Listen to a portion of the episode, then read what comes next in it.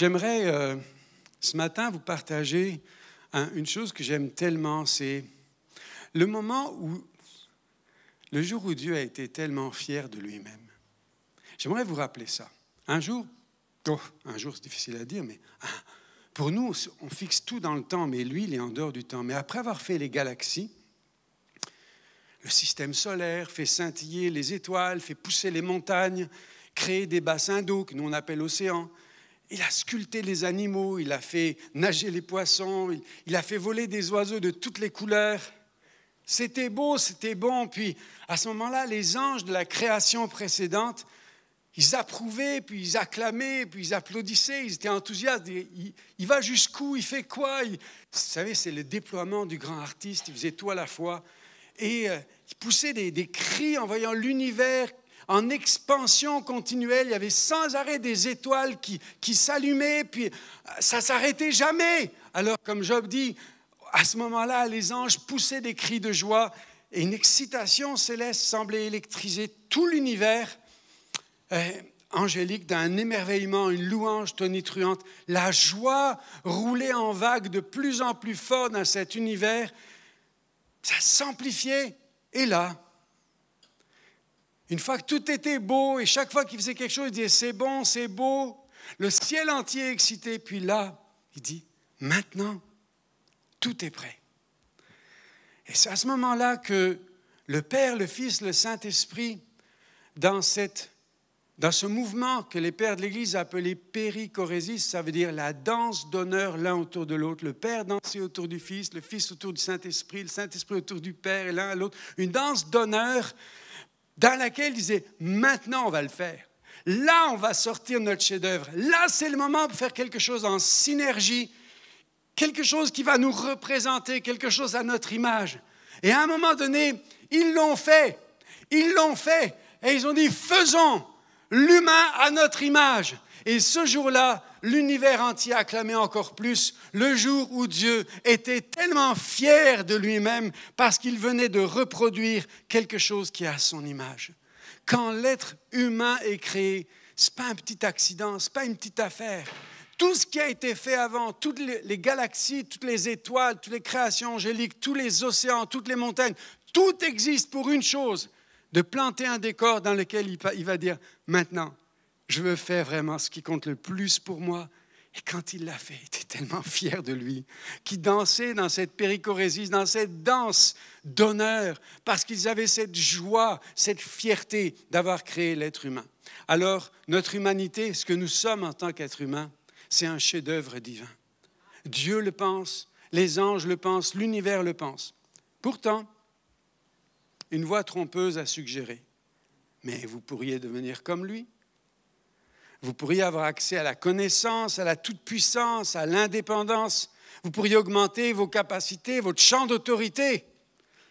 Avez-vous remarqué le mot qu'il vous a donné De peu inférieur? Inférieur, c'est toujours le mot qu'il utilise. Il connaît que ça. Inférieur. Pourquoi? Inférieur a donné le mot enfer.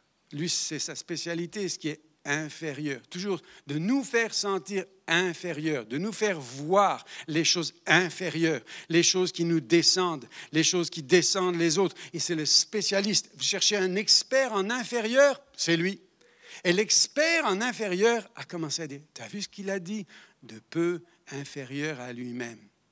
Hmm, mais moi, je voudrais vous proposer de devenir son égal, des hommes dieux.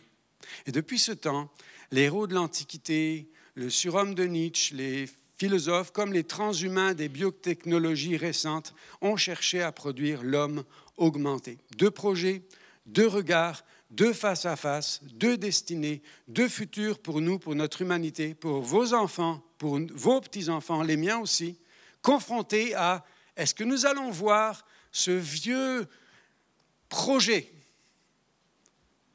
être réalisé d'un humain augmenté, un humain plus, ou est-ce que dans notre temps, nous allons voir en même temps que ça des créatures devenir plus humains Et nous sommes dans un moment où il nous faut réfléchir à cette anthropologie biblique, pardon pour le gros mot, à cette définition biblique de l'être humain.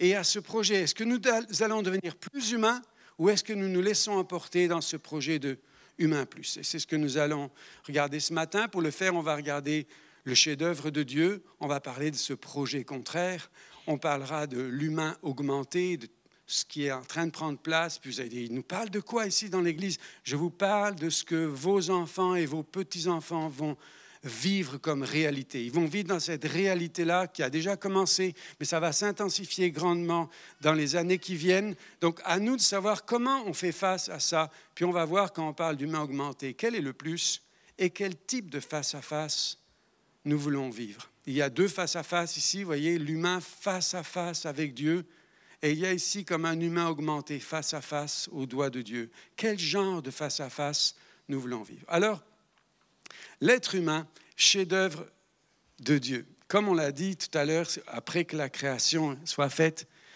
Dieu voulait se prolonger lui-même dans une créature à son image. Ce qu'il voulait, c'était se regarder en voyant son, son humain.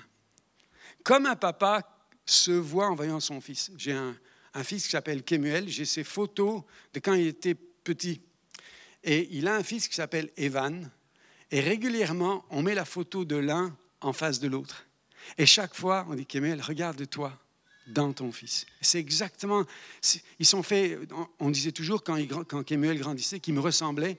Mais là, je trouve que c'est encore plus grave. La ressemblance est extraordinaire. Et un bonheur d'un papa, c'est de pouvoir se regarder à son image. C'est exactement comme ça que, que Dieu regarde. Alors, c'est le même et pourtant c'est différent. On a un petit dicton en Thaïlande, je passe un, mois de l'année en Thaïlande chaque année. Quand vous allez en Thaïlande, ils ont une expression qui revient toujours, c'est same, same, but different. Ça veut dire pareil, pareil, mais différent. C'est-à-dire, tu veux acheter un t-shirt, puis euh, tu dis, ah, j'aime celui-là parce que je cherche un rouge et noir pour mon pantalon, mon jean rouge et noir. Ils vont dire, oh, écoute, j'en ai un là. Il est vert. Same, same, but different. Ah oui, mais moi, je voulais rouge. Mais oui, mais c'est same, same, but different. Et ici, c'est exactement ça ce que Dieu fait. Same, same, c'est le même, but different. Un humain, mais same, same. La même, la même chose. Alors, regardons qu'est-ce Qu'est-ce que nous dit le texte hébreu ici pour comprendre qu'est-ce que c'est un humain dans la Bible? Suivez-moi encore un tout petit peu avec ça.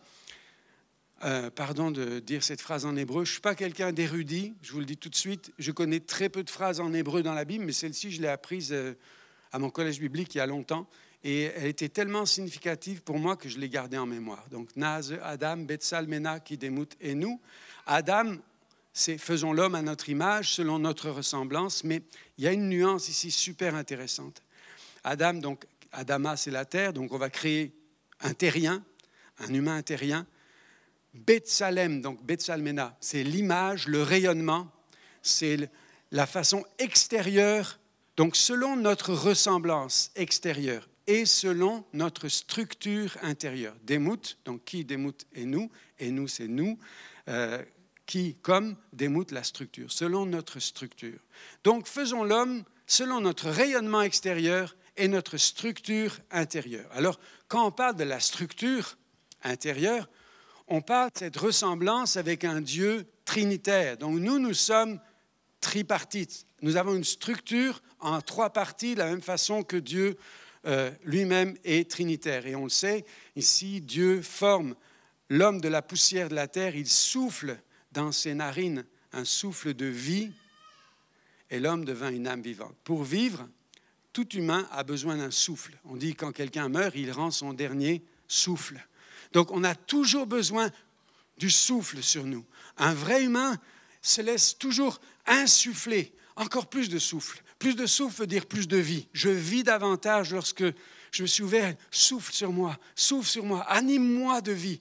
Donc je ne veux pas une vie d'essoufflé, je veux une vie d'insufflé. Je veux une vie de quelqu'un en qui Dieu peut souffler. C'est ce fameux rouard, donc l'Esprit de Dieu dans l'esprit humain. Donc l'esprit, l'âme et le corps euh, souffle, c'est l'esprit. Il devint une âme vivante, c'est son âme, et formé de la poussière, c'est son corps. L'esprit, donc ce pneuma, encore une fois, qui donne pneumatique, tu vois comment ça fait du, en grec, donc pneuma, c'est le souffle, et on a besoin de ça. Et la Bible nous dit que l'esprit de l'homme est une lampe de l'Éternel, il pénètre au fond de ses entrailles. Être chrétien, c'est ça se passe au fond de tes entrailles. C'est pas dans la tête. C'est ici que ça se passe. Et quand, quand tu n'es pas chrétien, la lampe est là, mais l'ampoule est brisée, le fil est coupé. Et naître de nouveau, c'est Oh, il y a la lumière de nouveau. De toute façon, quand Dieu fait quelque chose, il commence toujours par que la lumière soit. Et ensuite, il agit. Donc, la lumière arrive, après, il commence à mettre de l'or, nettoyer, comme il a fait dans l'univers, il le fait dans nos vies, mais ça prend au début que ça s'allume de nouveau. Et c'est quand ça s'allume que c'est vraiment puissant. Je me rappelle, j'avais 17 ans quand je suis devenu chrétien, et trois mois après, j'ai passé le bac, euh, après ma conversion. Et quand je suis arrivé en bac français, euh, la dame me dit, euh, choisissez votre texte. Vous êtes sûr, madame? Oui. Ben, ce sera l'évangile de Jean, chapitre 3, verset 3. Et j'en connaissais, ça faisait trois mois que je le lisais. Alors, je lui ai dit, vous savez, madame, il est écrit ici, si quelqu'un veut voir le royaume de Dieu, il faut qu'il naisse de nouveau. Naître de nouveau, qu'est-ce que c'est? Vous savez, on peut élever des oies, on peut élever des canards, mais on ne peut pas élever des chrétiens. Être chrétien, ça prend un acte surnaturel. L'Esprit de Dieu vient dedans de votre esprit et ça s'allume à tous les étages. Et là, vous avez soif de la vie parce que vous êtes allumé. Puis je la regarde, la dame était en larmes, elle m'a mis 16, elle m'a donné son adresse. J'étais tout content d'avoir 16 à mon bac de français. J'ai jamais utilisé son adresse dans ma sagesse de nouveau converti. J'ai juste prié pour elle en me repentant de ne pas aller la voir. Mais ce que je voulais souligner ici, c'est qu'être chrétien, c'est quand ça s'allume à tous les étages. Et c'est cette affaire-là qui fait qu'ensuite on reste allumé. Et ma prière, comme, comme Rodrigue le disait tout à l'heure dans le temps d'ouange, Seigneur, jusqu'à mon dernier souffle, s'il te plaît, je veux rester un homme allumé. Puis si je ne suis pas allumé, allumez-moi, s'il vous plaît. Allumez-moi parce que je ne veux pas perdre au moins ça. Je veux arriver au ciel, même si je suis un petit vieux à ce moment-là, je veux arriver avec un souffle qui dit encore à Jésus, je t'aime je t'aime, je t'aime. Jusqu'au dernier moment, c'est ça qui compte le plus dans ma vie. Alors, ça, c'est quand ça s'allume ici, tu as conscience de Dieu. Et il y a tellement d'humains autour de nous qui ont conscience de Dieu. Il y a pensée de l'éternité qui est là. Il y a conscience qu'il y a quelque chose de plus grand que nous. Et dans cet esprit, il y a l'intuition, la capacité de capter des, des pensées qui ne sont pas réfléchies, qui sont très juste, juste créatives et qui viennent, on ne sait pas d'où. On ne les apprend pas, on les prend. On ne les enseigne pas, on les transmet. C'est dans un autre domaine, dans une autre zone du cerveau. Puis l'adoration qui fait qu'on a tous besoin de s'attacher et d'aimer quelque chose de plus grand que nous-mêmes. L'âme, le psyché. Je ne comprends pas qu'il y ait des gens soi-disant chrétiens qui disent Moi, je suis contre la psychologie ou la psychothérapie. Comment tu fais? L'âme, la guérison de l'âme, psychothérapie, fait partie complètement de l'évangile la psychologie, c'est l'étude de l'âme. On doit si on aime l'être humain, et apparemment Dieu a l'air de l'aimer beaucoup, c'est le jour où il a été le plus fier dans toute sa création. Il s'intéresse à la restauration de nos âmes, de nos émotions, de notre pensée, de notre volonté, de faire des choix non culpabilisants, de faire des choix et de, s'y tenir, de ne pas subir le choix de, de notre personne. Et puis le corps. Le corps, je te loue de ce que je suis une si merveilleuse créature avec tous ces systèmes complexes dans l'être humain avec le cerveau dont on explore en neurologie encore des dimensions qu'on ne connaît pas. Et chaque fois, on est émerveillé. Quand je me plonge dans la neurologie, je, suis toujours, toujours émerveillé quand même, tu n'as pas fait ça. Avec... Tu nous as pas fait comme un deux de pique, hein, comme on dirait au Québec. Un, un deux de pique, c'est les cartes qui valent pas grand-chose quand vous jouez aux cartes. Hein? Il nous a pas fait comme un deux de pique, il nous a fait des rois et des reines et des princesses. Il, il a mis vraiment quelque chose tellement extraordinaire que je te loue de ce que je suis une merveilleuse créature et mon âme le reconnaît bien. Quand on pense à l'ADN qui est au-dedans de nous, écoutez, l'ADN, c'est quelque chose d'incroyable. Est-ce qu'il est complet en ces trois dimensions? Non, on va y retourner après, il n'est pas complet malgré ce qu'on enseigne et ce qu'on croit, mais on va y revenir après. Mais revenons sur l'ADN. Toutes les molécules d'ADN de notre corps mises bout à bout feraient le tour du système solaire. Et après ça, tu oses dire que tu n'es pas grand? Tu es aussi grand que le système solaire. Et attends, juste une petite comparaison. La bibliothèque du Congrès à Washington a 15 millions de livres et de brochures en les alignant ces 526 kilomètres de connaissances. Si on mettait ces 526 kilomètres de connaissances sur ton ADN ou la mienne, ça prend un millième de tête d'épingle pour déposer des centaines de kilomètres de connaissances, toute la bibliothèque de Washington. Regardez la grandeur de l'humain. Quand je vois ça, Seigneur, je dis, oh, je comprends que tu as dit que tu nous as fait si grands. Et c'est c'est tellement extraordinaire, tellement merveilleux. Mais ce n'est pas la seule dimension esprit, âme et corps. Il y a d'autres dimensions à ça, parce que quand l'être humain était au Jardin d'Éden, esprit, âme et corps en parfaite santé, en communion avec Dieu, Dieu a regardé tout ce qu'il a fait. Vous savez qu'il aime faire des évaluations. Il a dit ça c'est bon, ça c'est bon, ça c'est bon, ça c'est bon. Hop, ça c'est pas bon. Même Dieu est capable de faire mieux. Même Dieu est capable de faire mieux et de s'améliorer. Donc chacun d'entre nous n'a pas à craindre quand on a des choses qui sont encore pas bonnes. La seule chose, on le regarde et il a remédié à ça. Ah, ça c'est pas bon. Il n'est pas bon que l'humain soit seul. Pourquoi c'est pas bon? C'est pas parce qu'il avait juste besoin du mariage. C'est parce qu'il a besoin de se mettre en relation, puis il faut qu'un jour il connaisse le plaisir de la synergie. Ce qu'on vient de connaître, nous ensemble, Père, Fils, Saint-Esprit, dans cette danse d'honneur et de créativité où on a créé un univers qui nous ressemble et des humains qui nous ressemblent. Il faut absolument que l'humain soit capable de se reproduire avec des êtres qui vont lui ressembler. Il faut qu'il arrive à dire, j'ai créé quelque chose à mon image dont je suis tellement fier et que j'aime tellement. Si, si, on, si on laisse tout seul, il ne pourra pas faire ça. Donc Dieu a amélioré les choses et il a, fait, il a créé une dimension relationnelle ou sociale. Il faut qu'il soit pluriel comme Elohim, comme le Dieu pluriel. Est-ce que c'est bon là? Est-ce que c'est bon? Hum, hum, hum. Ce n'est pas suffisant. Ils vont s'ennuyer. Ils vont s'ennuyer. Il faut leur donner. Si on veut qu'ils connaissent la synergie, il faut qu'ils aient quelque chose à faire. Donc maintenant, on leur a créé un paradis, mais il faut qu'ils cultivent le paradis. Et donc, ils vont faire de la culture. C'est eux qui vont développer la culture dans toute l'humanité. Et s'ils sont ensemble pour cultiver le paradis, ils sont ils sont actifs, ils ont une vocation, ils ont une vocation même qui va aller jusqu'à transformer la terre. Et Dieu va leur dire, vous avez vu la maison, Oikos, vous avez vu comment elle est la maison, euh, le paradis? Transformez la terre entière à l'image du paradis. Allez, remplissez la terre, assujettissez-la, dominez. Ça ne veut pas dire soyez des, des caïds, ça veut dire transformez-la, oikoumene, c'est transformer par votre mission la terre à l'image de oikos, la maison. Oikos, oikoumene. Oikos, la maison, oikoumene. Ma mission de transformer la terre à l'image du paradis. Alors, avec ça, on a un être humain complet. Ça veut dire que l'être humain est composé de trois parties. Démoute sa structure intérieure, mais il rayonne sur trois autres parties. Il rayonne dans les relations, il rayonne dans sa vocation et il rayonne dans un leadership transformationnel, faire fructifier la terre à l'image du paradis. Et quand nous prenons ces six dimensions de l'être humain, son être, esprit, âme et corps, oui, va être traité avec honneur, c'est vrai. Mais si nous oublions les autres parties, nous avons une vision tronquée de l'être humain et où on va la chercher, souvent dans des modèles qui sont plus dans l'écriture, où on sent que ce n'est pas complet. Donc, la Bible nous donne cette dimension tellement glorieuse de l'être humain et elle va nous dire que l'être humain est en développement.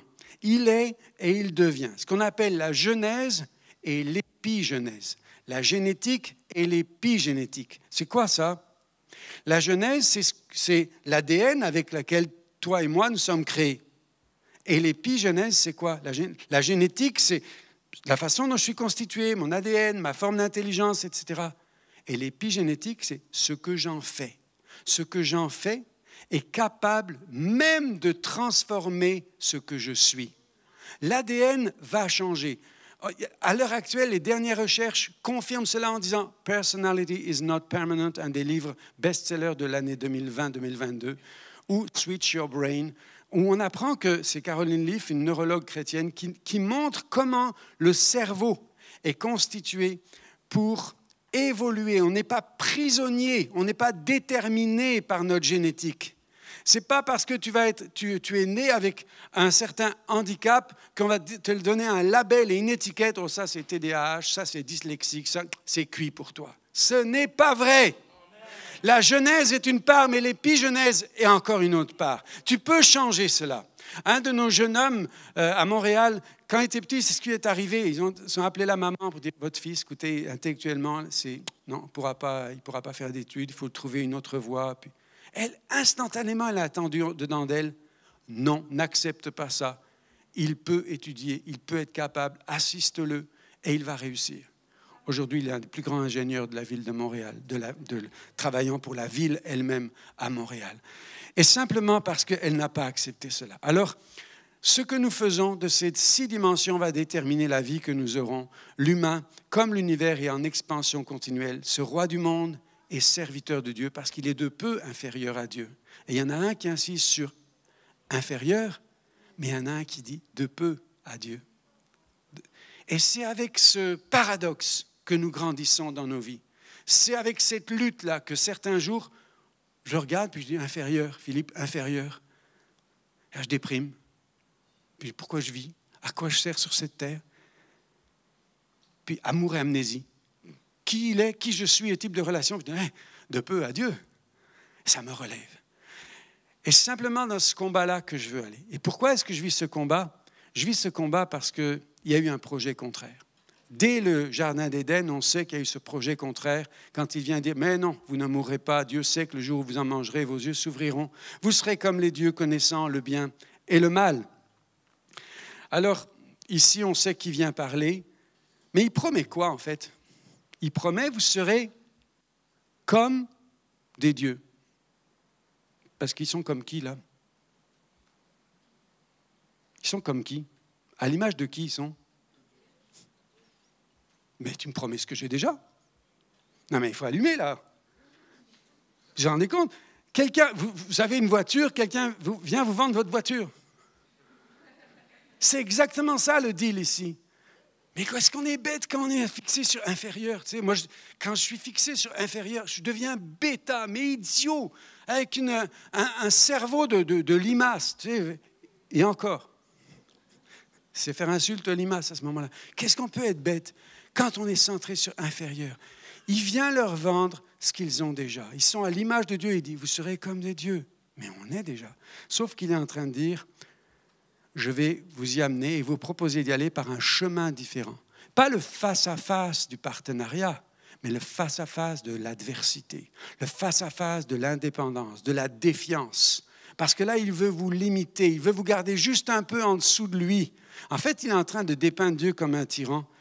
Et là, il vient apporter un rapport de force au lieu d'un partenariat, le chemin que lui a déjà connu. La voie qu'il a empruntée, Ézéchiel 28 nous dit qu'il était comme un chérubin protecteur et qu'il a dit, je vais élever mon trône au-dessus du trône de Dieu. Et voilà où se trouvait le problème. L'élévation par lui-même, l'humanisme par soi-même, alors que la plus belle vision de l'humanisme, c'est Dieu qui nous la donne. Il n'y a personne qui a une telle vision qui nous valorise autant que Dieu lui-même, que l'Évangile lui-même. À partir de ce moment-là, quand Dieu se projette, lui, il voyait un humain. Il voit l'humain. C'est son projet, sa projection de lui-même. Quand l'humain maintenant se projette, il se voit comme Dieu par lui-même. Et on arrive ici dans ce rapport de force. À partir de ce moment-là, que ce soit les, héros de l'Antiquité, comme la Bible nous le dit, ou que ce soit des philosophes, ou que ce soit, comme actuellement, la biotechnologie, les empereurs, certains rois croyaient qu'ils étaient de nature divine. Beaucoup ont cru ce mensonge-là. Des dieux, des héros. Les créatures angéliques virent que les filles des hommes étaient belles et ils en prirent pour femmes. Et ceux qui sont nés à ce moment-là sont les héros de l'Antiquité des rapports que ces anges ont eus avec, les, avec des filles qui étaient belles, etc. Et ce sont ces héros qui furent fameux dans l'Antiquité, ces héros dont on parle dans les légendes, dans les, dans les grands films, dans les, certaines bandes dessinées, les Hercule et tant d'autres. Euh, on les appelle des dieux ou des héros de l'Antiquité. Épicure disait aussi, tu vivras comme un dieu parmi les hommes. Toujours cette même tentation. Puis, arrivé chez les philosophes du siècle des Lumières, et un peu plus tard, il y a un monsieur qui vient qui s'appelle Nietzsche. Un nom bizarre, c'est vrai. Mais lui, il va venir, puis pourquoi je vous parle de Nietzsche? C'est parce que on, formule des phrases de Nietzsche, on a une tournure de pensée de Nietzsche sans savoir d'où ça vient. Par exemple, ce qui ne te tue pas, et signé Nietzsche à la fin. Ce n'est pas vous qui avez inventé cette phrase, c'est lui. C'est lui qui a dit aussi Dieu est mort. C'est lui qui a dit le diable est le plus grand ami de la connaissance. C'est lui qui a dit abat le christianisme. C'est lui, le fils du pasteur, qui sortant un jour de l'église, oups, pardon, monsieur Lassonneau, je vais prendre une fessée. Excuse-moi, je vais le mettre comme ça. C'est je risque pas de... C'est lui qui, sortant de l'Église un jour, regarde les chrétiens culpabilisés, complexés, mal dans leur peau et dit, Dieu est mort. Je ne pourrais croire qu'à un Dieu qui sait danser. Hmm. T'as-tu entendu oh, Je parle québécois. Est-ce que tu as entendu parler du Dieu qui fait péricorésis, du Dieu qui danse une danse d'honneur les uns autour des autres, qui nous invite à danser? Regardez ce matin ce que Rodrigue a fait pour moi, c'est péricorésis. Il me traite avec honneur. Ça, c'est ces rapports-là que nous pouvons avoir les uns avec les autres. Mais tout ce qu'il voyait, c'était quelque chose qui, bien qu'à l'Église, avait l'atmosphère inférieure, pas l'atmosphère de l'honneur, pas l'atmosphère de la joie, l'atmosphère des, des attaques, l'atmosphère du rabaissement. Et lui a dit toutes ces choses-là. Alors il vient, puis lui, ce qu'il va proposer, c'est un humain qui vit le dépassement de soi au lieu de la réalisation de soi. il y a une grosse différence. La réalisation de soi, c'est tu vois ce que Dieu t'a donné et c'est ça ce que tu veux être. Et quand on disait à Jean-Baptiste, Hé, est-ce que tu ne serais pas le Messie? Un homme ne peut donner que ce qu'il a reçu du ciel. Lui, je ne suis même pas digne de délier la croix de ses souliers. Jean-Baptiste a accompli pleinement qui il était sans jamais vouloir dépasser qui il était. Et ce que Nietzsche nous dit ici, c'est le dépassement de soi. Et c'est pour ça que nos enfants aujourd'hui partout entendent parler du dépassement de soi, du dépassement de soi, du dépassement de soi. Et la seule, le seul message qu'ils entendent souvent dans l'Église, le renoncement à soi. Mais on oublie que nous, oui, il faut renoncer à soi pour vivre le dépassement de soi, mais il faut aussi penser que si Dieu nous a créés, il nous a créés pour devenir quelqu'un qui accomplit sa mission comme Jean-Baptiste l'a fait ou comme Paul l'a fait. Donc la réalisation de soi, c'est une, une, différence quand même. Alors peut-être je ne parle pas bien de Nietzsche, mais je vais vous faire écouter quelqu'un qui en parle mieux que moi pour nous présenter qui, qui est Nietzsche et qu'est-ce qu'il a dit. Il s'agit du surhomme de Nietzsche. Friedrich Wilhelm Nietzsche est un philosophe allemand. Alors il a deux particularités. Déjà au niveau de son nom, il a toutes les consonnes dedans. Donc pour l'orthographe c'est plutôt simple, hein, vous mettez tout. Et ensuite au niveau du physique, c'est quoi cette moustache hein? Le mec a une moustache plus épaisse que ses cheveux, hein. on dirait un balai quoi. J'adore les saucisses de Francfort. Et Heinrich, mon chien, il a étudié la philologie, c'est l'étude d'une langue à partir des textes. il est devenu lui-même professeur de philolo.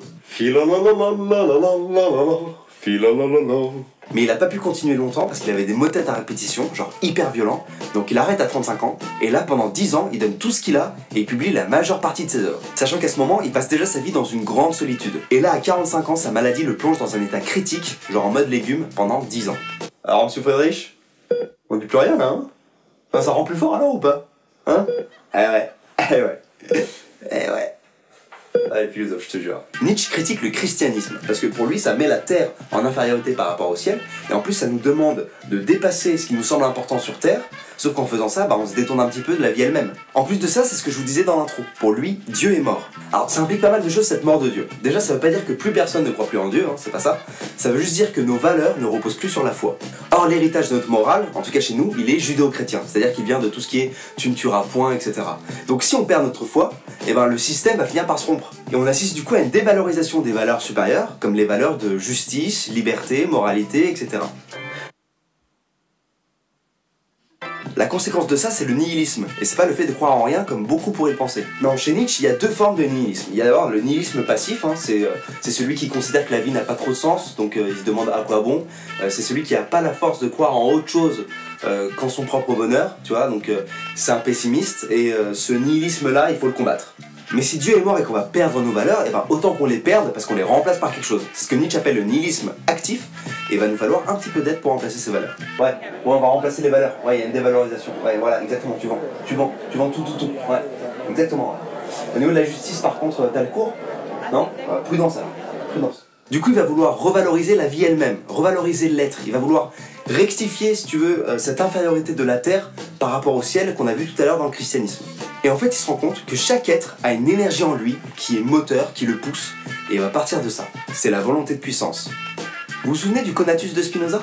Alors le conatus, c'est l'effort de persévérance dans son être. C'est genre par exemple la plante qui pousse, le cheval qui galope, euh, l'homme qui pense ou qui désire. La volonté de puissance de Nietzsche, c'est très proche, sauf qu'on n'est pas dans la persévérance de son être, mais on est dans le dépassement. C'est-à-dire que le but, c'est pas de conserver sa puissance, mais c'est de l'augmenter indéfiniment. Et si on va à l'incarnation de cette volonté de puissance la plus haute, la limite vers plus l'infini pour les matheux, on arrive au surhomme. Alors pourtant, j'ai bien, j'ai bien suivi la notice, mais je suis pas sûr que ce soit la bonne manière pour euh, dépasser mon être. Hmm, Je suis pas sûr. hein. Enfin, tu me diras, le ridicule ne tue pas. hein. Ce qui te tue pas te rend plus fort. Donc peut-être que le ridicule te rend plus fort. Ah, j'avoue. Autre chose importante, le surhomme, si tu veux, il désire pas un monde idéal, euh, un monde qui pourrait arriver, qui pourrait exister. Non. Le surhomme, il veut et il consent ce monde, notre monde, et du coup, il en désire même le retour. C'est quelque chose qu'on appelle l'éternel retour. En fait, Nietzsche dit qu'il faut vivre sa vie de telle sorte qu'on puisse souhaiter de la vivre indéfiniment. hein. C'est déjà relou avec un iPod, alors je te laisse imaginer avec la vie. Ap- Après, ça peut être très cool. Euh, co- continue, Thomas, s'il te plaît. Mais ça peut être aussi très nul. Hein? Mais non, ça va pas durer longtemps. Allez, penchez-vous en avant, là. Voilà. Donc ce qu'il faut, c'est voir cette idée de l'éternel retour comme une épreuve à passer pour savoir si on se rapproche ou pas du surhomme. Le surhomme, c'est donc l'accomplissement de la volonté de puissance et de l'éternel retour. On peut voir le surhomme comme une destination, la volonté de puissance comme notre moteur, et l'éternel retour comme la route que l'on prend. Alors attention, le surhomme, il va donc nous aider à remplacer les valeurs dont on parlait, mais il remplace pas vraiment Dieu. Parce que le surhomme, si tu veux, il n'est pas au-delà de notre réalité. Le surhomme, c'est un idéal concret, en tout homme, sur Terre. Mais maman, ça veut dire qu'il existe vraiment Superman? Mais bien sûr, mon chéri, il est en toi, au plus profond de ton être. Cool Après cette conversation, Jason est mort suite à une chute violente de plusieurs étages, croyant pouvoir voler. Son corps s'est ensuite fait écraser à plusieurs reprises par des camions poubelles et le bus numéro 128. Tant pis pour le bus numéro 128. Quelques petites notions ici, et euh, on pourrait, euh, ça fait sourire et en même temps, on n'imagine pas à quel point nous sommes pénétrés d'un système de pensée qui reprend ici le dépassement de soi, le surhomme, dépasse les limites, et on est nourri d'une façon non visible par tout un, un scénario philosophique qui repose sur la pensée de Nietzsche et qui est juste l'écho, et une certaine, oui, l'écho de la voix du projet contraire du serpent au Jardin d'Éden. Alors, ce qui nous propose le surhomme ou l'humain augmenté ou H, comme on le voit aujourd'hui, c'est quoi ça? Ben, Depuis pas mal d'années, on entend parler, depuis quelques décennies, on assiste à une montée en puissance des nouvelles technologies dans notre quotidien pour faire l'humain plus. Les objets connectés, les machines intelligentes, l'intelligence artificielle aujourd'hui.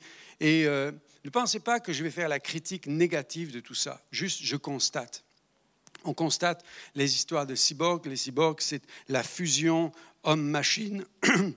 Télécharge le cerveau sur un cerveau humain, des choses qui semblaient appartenir à la science-fiction seulement, mais on voit des choses qui se rapprochent et qui s'incarnent dans notre quotidien de plus en plus, avec l'hologramme. Je ne citerai pas ce candidat qui avait utilisé ça pour être dans plusieurs endroits en même temps. Il ne croit pas en Dieu, mais il a une soif d'omniprésence. Donc, euh, humain plus, hein, partout ici. Et puis, on avait créé le fameux euh, robot à l'Élysée, on appelle Nao, les enfants jouaient avec. Au bout d'un moment, ils ont euh, créé la version conjugale, donc pour qu'il soit un petit couple. Et puis maintenant, ça se répand partout. Les enfants allaient juste s'amuser à l'Élysée avec ce robot. 2016, la création ici de Atlas, qui est le robot militaire, le robot qui va, qu'on va envoyer sur les terrains de, combat. Et puis, ça ne reste pas juste des choses exceptionnelles. On entend de plus en plus parler de la personne électronique. Il y avait le courrier électronique il y a longtemps dans l'histoire. Je ne me rappelle plus si c'est avant ou après Calvin, cette affaire-là, que c'est arrivé. Le courriel ou le courrier électronique. Mais aujourd'hui, il va y avoir la personne électronique. Avec les, dans les droits du travail, on réfléchit déjà aux droits de la personne électronique, autrement dit du robot. Alors, c'est sûr que ça change pas mal de choses. Et au-delà de, tout ça, on nous parle de l'homme bionique. Et ça, ça peut être une bénédiction d'allier la médecine et la technologie. On voit des oreilles bioniques, on voit des, yeux bioniques, des organes humains qui vont assister les malades. Pistorius, un célèbre athlète sud-africain, a gagné avec des jambes bioniques parce qu'il était amputé. Et c'est superbe de voir qu'on peut parler de l'homme réparé. La thérapie génique, ARN, euh, ADN, peut corriger une maladie euh, issue d'un gène malade. Les nanotechnologies c'est-à-dire c'est vraiment la technologie très, très, très, très, très fine qui peut réparer l'infiniment petit dans les cellules humaines. Et avec tout ça, la National Science nous dit les technologies convergent vers l'augmentation des performances humaines. Moi, je suis content quand l'humain peut être soigné et peut être mieux. D'accord? Donc, je ne suis pas en train de dire on rejette tout ça. Il y a du bon là-dedans, il y a des choses qui font que l'humain va pouvoir être assisté et mieux fonctionner. Mais on passe de l'humain réparé à l'humain hyper connecté, à l'humain augmenté assez facilement. On va augmenter les capacités de façon assez impressionnante. Et ceux qui sont intéressés ici, puis parmi les plus jeunes, si vous avez envie de lire un livre qui est facile à lire, rempli d'humour, très agréable et c'est des enquêtes dans plein d'endroits différents, aventures chez les transhumanistes, où vous allez voir toutes les choses qui ont lieu ici. On nous raconte l'expérience de 2013, quand on a voulu greffer la tête de quelqu'un sur un être humain décapité, voir si on arrivait à le faire vivre. Ça a manqué, mais on, va recommencer plusieurs fois, pas sur moi, mais, mais euh, on essaye de transcender l'humain. Il, y a des endroits où des caves entières sont remplies de de cadavres et de, cerveaux qui sont là, en attendant qu'on puisse mettre le cerveau de nouveau sur un corps humain. Et, ça, ce n'est pas juste des sectes farfelues, c'est des soi-disant grands scientifiques qui se penchent là-dessus. Ça a l'air d'être assez sérieux. Alors moi, je, je, suis de ceux qui pensent qu'il peut y avoir une bénédiction derrière, même si on ne va pas se cacher que derrière tout ça, il y a des gros enjeux financiers avec les GAFAM, Google, Apple, Facebook, Amazon, Microsoft, sont en train d'envisager un projet énorme, puis ne me faites pas dire, oh, antéchrist, mondialisation. Je suis désolé, je ne suis pas doué pour la parano et je ne tiens pas à le devenir. Je tiens à nous apprendre à naviguer dans un monde qui bouge, parce que ça fait partie du jeu. En fait, j'ai oublié de vous dire au commencement, quand Dieu était si fier, en fait, il a inventé un jeu qu'il a appelé l'histoire des hommes, la vie humaine. Puis il nous a dit, on va voir comment vous allez faire. Puis c'est comme, comme les jeux vidéo. Il y a des trucs qui arrivent qui n'arrivaient pas avant un jour. La radio, l'imprimerie. Euh, puis aujourd'hui, c'est les, toutes ces biotechnologies qui arrivent. Et il veut voir comment nous, les humains, on traverse la vie avec toutes ces choses-là. Donc, vie gamefully. Vie euh, de façon à jouer.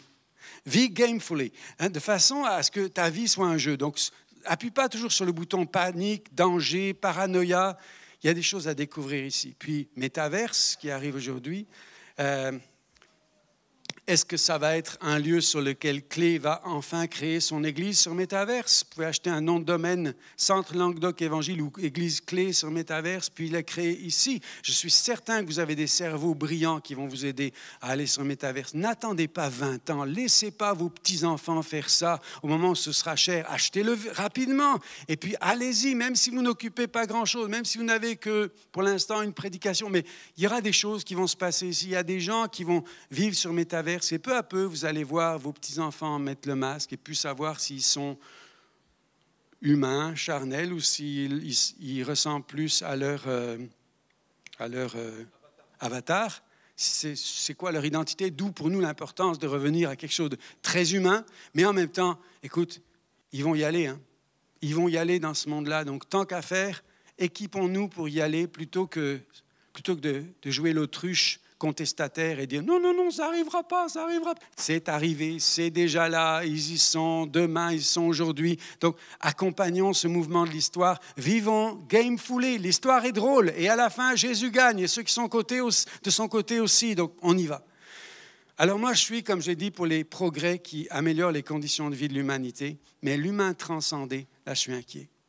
C'est là qu'il nous faut rester vigilants sur la définition de l'humain et sa place sur cette planète, parce que les dangers de l'eugénisme sont grands. C'est quoi l'eugénisme? Pourquoi est-ce qu'on veut un humain plus? Parce que tout ce qui est humain moins, on veut le supprimer.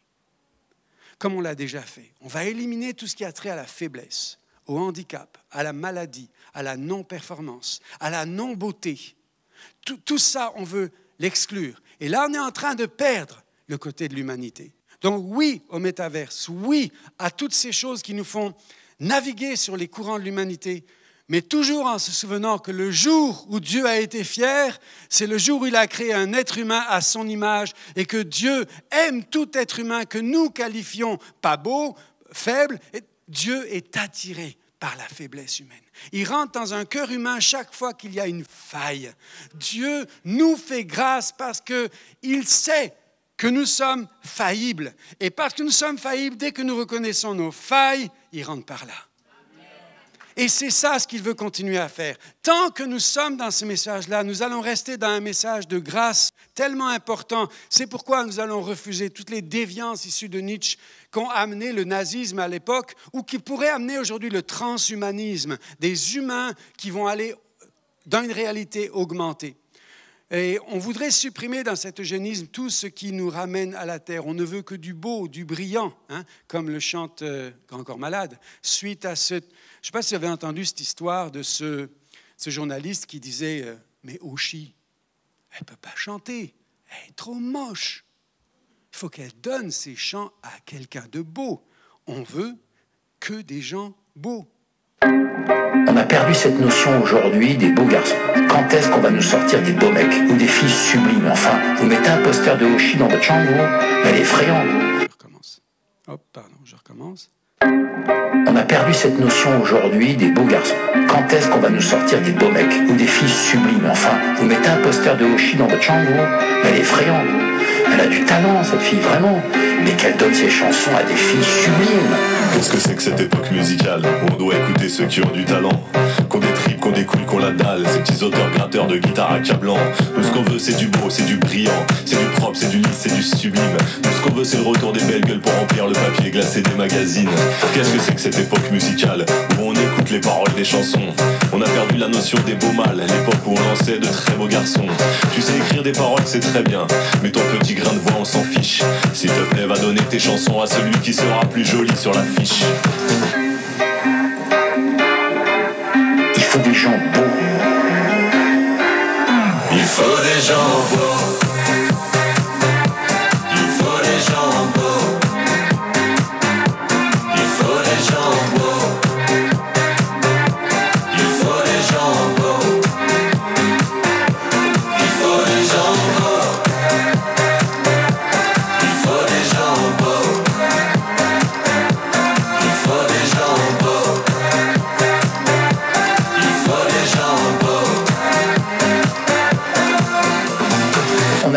Aujourd'hui le rôle du beau chanteur. Aujourd'hui, les gens qui réussissent, qui font carrière, c'est tous ceux qui grattent un peu de guitare, qui jouent du piano. Eh, monsieur, toi qui veux retourner au noir et blanc, aux belles heures du passé, je suis pas sûr que le grand Charles Aznavour pouvait correspondre à tes critères de succès.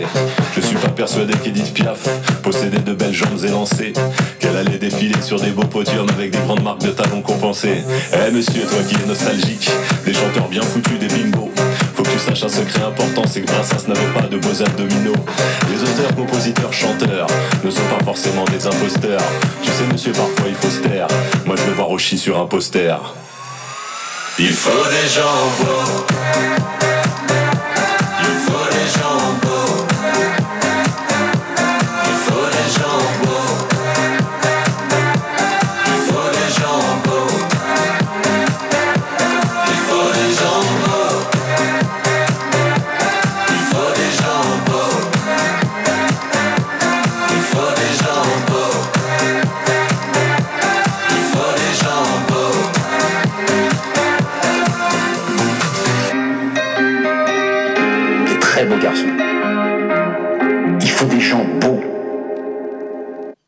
jambons.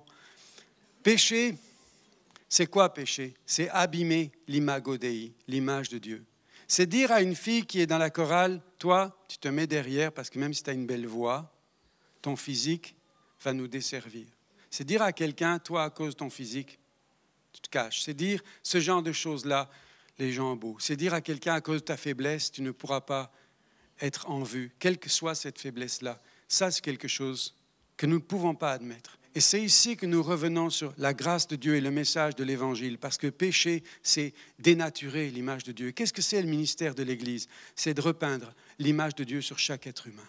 À Montpellier, les infirmières, la façon dont vous traitez l'humain dans le soin, vous repeignez l'image de Dieu. Vous lui rappelez, vous, rappelez ce que Rodrigue a fait pour moi? Eux aussi sont amnésiques. Ils oublient qui ils sont. Ils oublient qu'ils sont le chef-d'œuvre. Ils oublient que Dieu a été fier le jour où il a créé l'humain. Et quand vous les humanisez, au lieu de déshumaniser, vous repeignez l'image de Dieu sur eux. Vous leur rappelez qui ils sont, qui il est et le type de relation qu'ils ont ensemble. Et toi qui enseignes les enfants, le jour où, au lieu de t'agacer, de l'envoyer balader parce qu'il n'a pas compris euh, le problème de maths que tu exposes, que tu prends le temps d'entrer dans son monde et de l'accompagner à comprendre et à voir la lumière. Tu humanises, tu repeins l'image de Dieu. C'est tellement beau de pouvoir faire ça en dehors de l'Église et partout dans nos métiers, de pouvoir travailler. Et le défi dans lequel nous sommes, c'est toujours humaniser ou déshumaniser. Quand nous humanisons, en quoi nous faisons l'œuvre de Dieu? Nous repeignons l'image de Dieu sur chaque être humain parce qu'il l'a fait à son image. Quand nous déshumanisons, nous, nous soulignons le mot inférieur et nous amenons les, humains vers l'inférieur, humaniser ou déshumaniser. C'est là le défi qui est devant nous. C'est pour ça que chaque être humain recherche son identité. Je vais aller un peu plus vite ici. Mais quand on recherche notre identité, il y a toujours deux moteurs au départ. Est-ce que je recherche mon ego, qui est mon moi malade, ou est-ce que je cherche mon essence, qui est mon moi véritable? L'ego me rend égoïste. L'essence me ramène vers l'essentiel, le moi selon Dieu. Avec l'égoïsme, je cherche à tirer profit de Dieu. Je peux même prier égoïste. Dieu, à quoi tu vas me servir et les autres, à quoi ils vont servir? Des relations instrumentales. Avec l'essence, je cherche la connexion avec Dieu, le face-à-face, l'échange. Je cherche la connexion avec les autres pour mutualiser, pour échanger, pour recevoir, pour donner. C'est une approche complètement différente. Donc ici encore, on peut humaniser ou déshumaniser. Quand on parle de cette image de Dieu, l'imago Dei, quand on parle plus humain ou humain plus, c'est quoi le plus finalement dont on parle? Qu'est-ce que c'est ce plus? Parce que l'être humain a besoin d'un plus. On se souvient qu'on était plus que ça. On se souvient qu'au Jardin d'Éden, on était plus que ça. Pourquoi l'humain a cette ambition de devenir quelqu'un de marquant? Parce qu'il a au-dedans de lui la pensée de l'éternité. Ça veut dire qu'il a au-dedans de lui un souvenir inconscient, inscrit au plus profond de son être, qu'il a été créé pour être grand, de peu inférieur à Dieu. Alors il cherche ce plus. Mais la religion a souvent créé un moins, en dévalorisant, culpabilisant, rejetant, montrant un Dieu en colère et fâché, au lieu d'un Dieu qui, comme dans l'Évangile, s'est rendu lui-même un simple homme, payant nos fautes pour nous ramener et nous relever à son rang à lui. Ceux qu'il a connus d'avance, il les a prédestinés à être à l'image de son Fils. Ceux qu'il a prédestinés, il les a appelés, justifiés, et il les a aussi glorifiés. Nous, nous chantons à toi la gloire. Et si le ciel chantait aux humains, à vous la gloire. Oh, pas à nous, Seigneur, on ne sait pas quoi en faire. Oui, mais il vous a glorifié. Est-ce que vous pourriez accueillir un peu de sa gloire dans un face-à-face Pas une gloire indépendante, pas une gloire de défi, mais une gloire de connexion, une gloire de face à face, une gloire de communion. C'est ce qu'on va faire dans quelques minutes, juste passer cinq minutes là devant lui et puis ce face-à-face dans lequel on va juste lui dire, restaure mon humanité. Vois les failles qui sont dedans de moi. Et dans ces failles, rentre. Et puis, que dans ce beau face-à-face, tu viennes restaurer une image de gloire. J'ai besoin de me rappeler qui je suis, qui tu es et le type de relation que nous avons.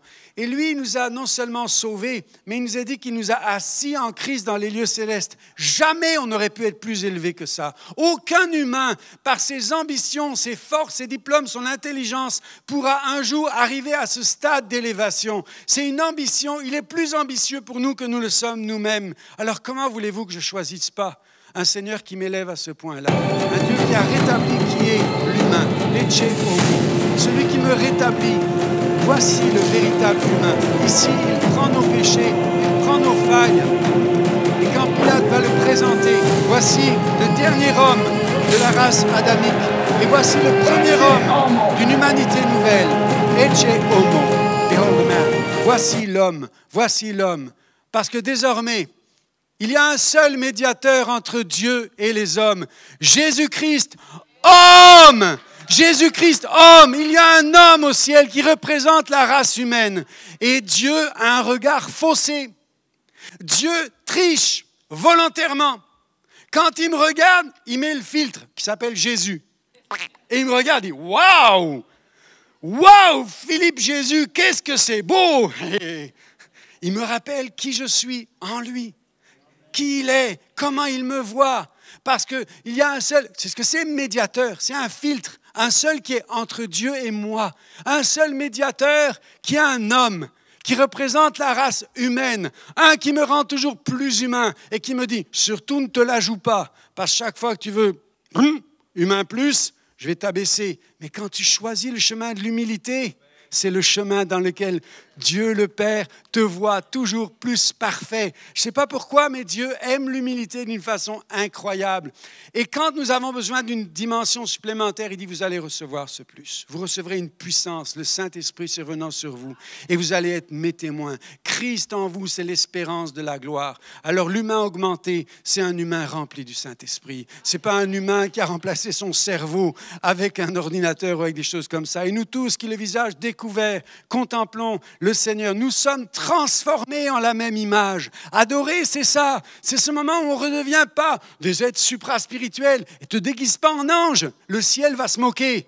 Sois humain, le ciel aime ça, Dieu aime ça. Viens comme un humain, faillible, juste tout simple. Et tu ne peux pas imaginer combien le ciel aime cet humain. Deux visions se croisent, donc un vis-à-vis qui aime Dieu dans l'humilité, l'appréciation de la part qui me revient et le service aux autres ou un humain défiant Dieu, lui reprochant j'ai pas eu assez, j'ai horreur de tout ce qui est petit, je veux m'éloigner de ce qui est petit, je ne veux pas qu'on voie mes failles.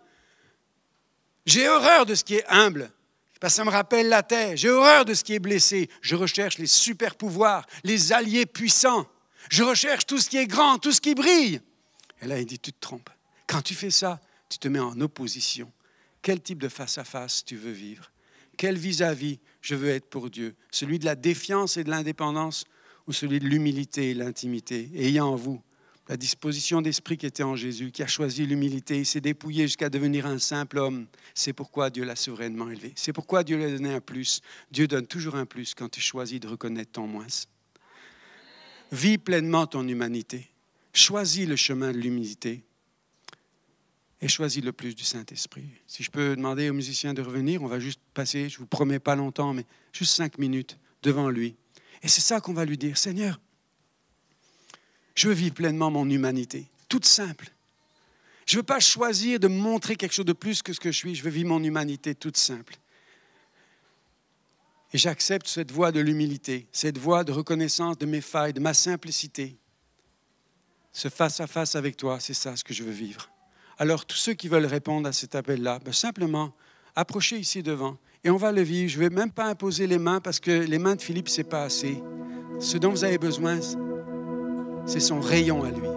Son rayon à lui. C'est plus fort que les mains de Philippe, ça. Et juste venez le chercher dans ce face-à-face avec lui, de dire Seigneur, ce que je veux, ce que je veux, c'est pas l'humain plus, pas l'humain augmenté. Je veux ton doigt, je veux ton rayon qui vient sur moi dans mon humanité, dans mon humilité, dans mes insuffisances, dans les conneries que j'ai dites et que j'ai faites. Et si vous saviez combien j'en dis, j'en ai dit une juste au début du culte à une jeune fille. Si je dis un truc, puis juste après, je dis Que t'es stupide d'avoir dit ça. Et ensuite, pendant cinq minutes, je culpabilisais jusqu'à ce qu'il vienne me dire T'es qui? Je suis qui? Et quel type de relation nous avons Si tu confesses ton péché, je vais te purifier. C'est tellement bon d'être un vrai humain. Alors juste tournons-nous vers lui. Juste ouvrons-nous comme vous le voulez, à genoux, ouvrant nos bras, nos mains, nous tous qui contemplons le Seigneur. Nous sommes transformés en la même image de gloire en gloire. C'est toi que nous voulons, Seigneur. C'est toi, Saint-Esprit.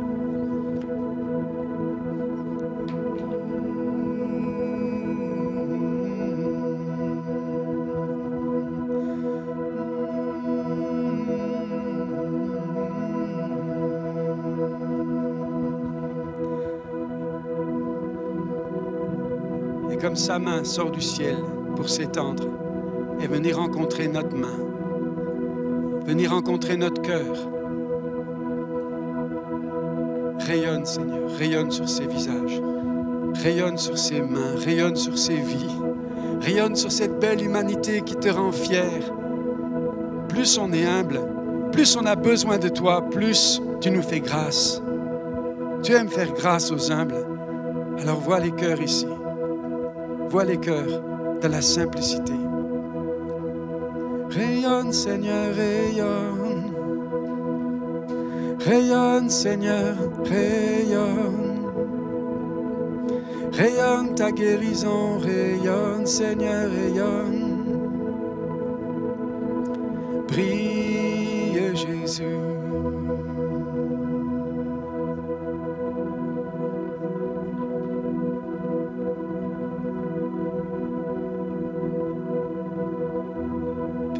Pour lui autour de toi.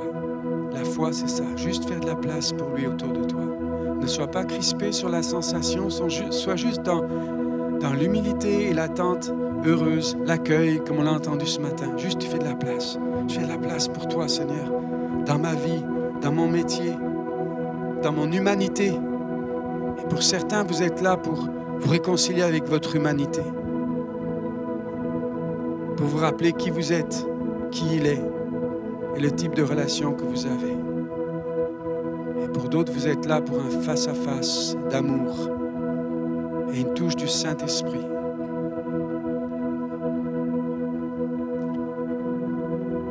Et ça descend, ça descend là. Comme son, nuage est ici en ce moment. Et je ne pas que vous cherchiez une sensation, mais plutôt une invitation, un accueil, comme on le disait ce matin, viens.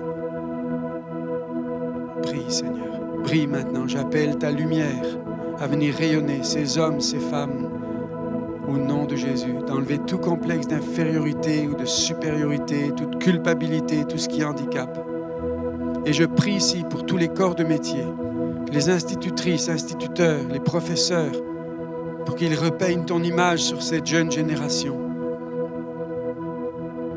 Pour les médecins, les infirmières, qui repeignent ton image sur ces corps malades, ces vies malades. Pour les personnes qui travaillent au milieu des personnes âgées, cette dame qui, dans, dans ce homme des personnes âgées, dit Personne ne se souvient que j'ai été une jolie femme un jour. Repeins l'image de Dieu sur elle. Repeins l'image de Dieu sur ce monsieur qui voit ses forces partir et qui s'en veut et qui est tellement gêné de voir son corps qui le lâche. Repeins l'image de Dieu. Rappelle-lui qui il est. Rappelle-lui le corps glorieux qu'il peut recevoir de nouveau. Repeins l'image de Dieu. Traite avec dignité chaque fois que tu humanises, chaque fois que tu es client quand tu fais une affaire.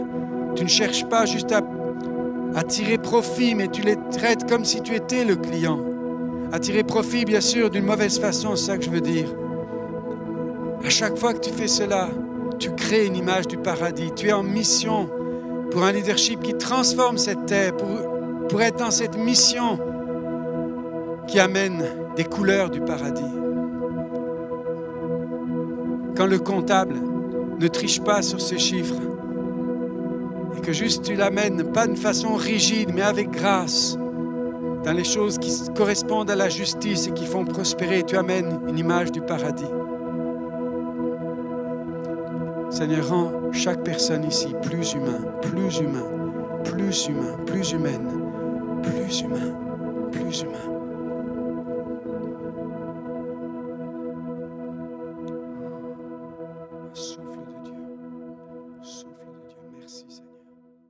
Merci à tous d'avoir été avec nous, d'avoir suivi cette vidéo. Euh, on espère qu'elle vous a touché, qu'elle vous a béni. N'hésitez pas à la partager aussi autour de vous et à vous abonner à la chaîne YouTube. Et on vous donne rendez-vous d'ailleurs chaque dimanche à 10h sur cette chaîne YouTube ou en présentiel avec nous à Montpellier. Également, si vous avez des questions sur la foi, sur Dieu, sur la Bible, on aimerait vous inviter à participer à nos soirées alpha, où vous pourrez poser toutes vos questions, où vous pourrez cheminer où vous pourrez euh, découvrir qui est Jésus. Et je vous invite à aller en description sous cette vidéo où vous aurez toutes les informations, l'email euh, à, à contacter, etc. Et avant de terminer, j'aimerais m'adresser pendant un court instant à vous qui peut-être avez regardé ce message et vous vous dites, oui mais moi j'aimerais bien avoir la foi. Moi j'aimerais bien connaître ce Dieu. Et j'aimerais vous dire que c'est possible pour vous aujourd'hui. Euh, le message de l'Évangile est très simple, c'est un message d'amour. Dieu est amour, il nous a tellement aimés que la Bible dit il a envoyé son Fils, donc lui-même il est venu sur cette terre pour euh, prendre notre péché, afin qu'on ne meure pas, mais qu'on ait la vie éternelle. Et la vie éternelle, c'est quoi? C'est être en relation avec Dieu, nous dit la Bible. Euh, ce n'est pas juste euh, qu'est-ce qu'on fera après la mort, c'est dès aujourd'hui être en relation avec Dieu et être pardonné complètement de son péché. Donc c'est possible pour vous aussi. Si peut-être vous êtes derrière votre écran et vous vous dites, euh, mais comment faire? C'est très simple. Le Seigneur est là. Vous pouvez lui parler. Vous pouvez lui demander de se révéler à votre vie et de vous pardonner. Et à partir du moment où vous lui demandez pardon, la Bible dit il est fidèle et juste pour nous pardonner de tout péché. Et à partir de ce moment, une nouvelle vie commence. Donc si vous avez pris cette décision aujourd'hui, n'hésitez pas à nous contacter. Si vous avez des questions, si vous avez besoin de prière également, euh, vous pouvez envoyer un mail à contact.église-clé.fr et on se fera vraiment une joie de vous accompagner, de prier avec vous. Et euh, on attend de vos nouvelles avec beaucoup d'impatience. Et on espère vraiment que, Dieu continue de vous bénir. Alors je vous dis euh, à très bientôt, que Dieu vous bénisse et ciao ciao.